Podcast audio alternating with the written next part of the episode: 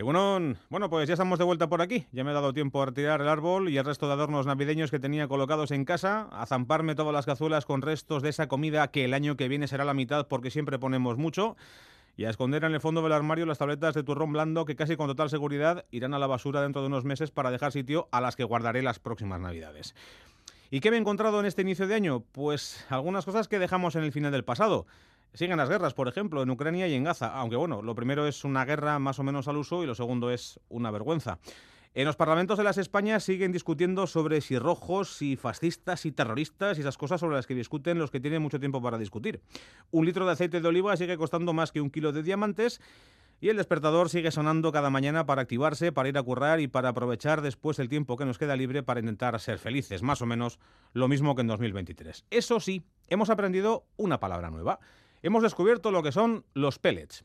Pudiera parecer el nombre de un grupo de música catalán, pero no. Los pellets son unas bolitas muy chiquititas hechas de polietileno, polipropileno, poliestireno, polivinilo y todo tipo de polis que podáis imaginar, menos los polideportivos y los polis que llevan placa y pistola, que esos van a otro rollo. Se usan para fabricar objetos en nuestra vida cotidiana, desde botellas de agua hasta tuberías. Y nada tienen que ver con esos tochos de serrín prensado que se utilizan para llenar las chimeneas y darnos calorcito en el invierno. Bueno, pues resulta que las playas de Galicia, y ahora también algunas más de, las costa, de la costa cantábrica, se han llenado de estos pellets, de estas bolitas. Se cayeron de un barco que transportaba contenedores frente a las costas de Portugal poco antes de acabar el año. Y como iban en sacos, pues se han ido expandiendo por el mar hasta llegar a los arenales. Al barco también se le cayeron, por cierto, más cosas, neumáticos o barras de acero, aunque eso se fue al fondo del mar, junto a las llaves de la canción infantil, Matarile, Rile, Bueno, a ver, dos cosillas eh, con esto de los pellets. La primera, lo del barco, el Toconao, que ya el nombre es un poco mosqueante.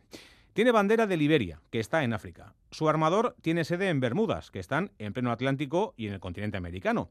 Y la empresa propietaria del buque está radicada en Chipre, en Europa.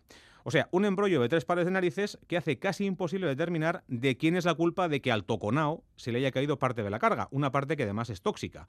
El único embarranado de momento ha sido, como casi siempre, el capitán del barco. La segunda consideración viene al hilo de la disputa entre los mandamases de Galicia y de las Españas a cuenta de quién tenía que limpiar las playas y dejarlas libres de pellets. El gobierno de la Junta se hizo el orejas en primera instancia, dijo que lo de las bolitas no era para tanto, que incluso podían comerse sin riesgo para la salud humana, ahí lo llevas, y animaron a quien quisiera a que se pasara por la playa para quitar la basurilla, al tiempo que acusaba al gobierno de España de no haber ayudado lo suficiente. Desde Madrid dijeron que la responsabilidad correspondía al gobierno gallego y que ellos no podían hacer nada mientras no se elevase el nivel de alerta, cosa que finalmente se ha hecho.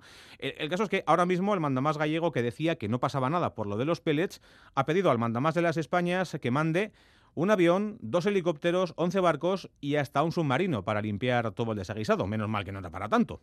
Bueno, quien más, quien menos, al escuchar vertido tóxico, playa y Galicia en un mismo contexto, ha recordado lo sucedido con el Prestige hace ya más de dos décadas. Los pellets de 2024 son los finos hilillos de plastilina del 2022, tal vez menos peligrosos, pero igual de ensuciantes.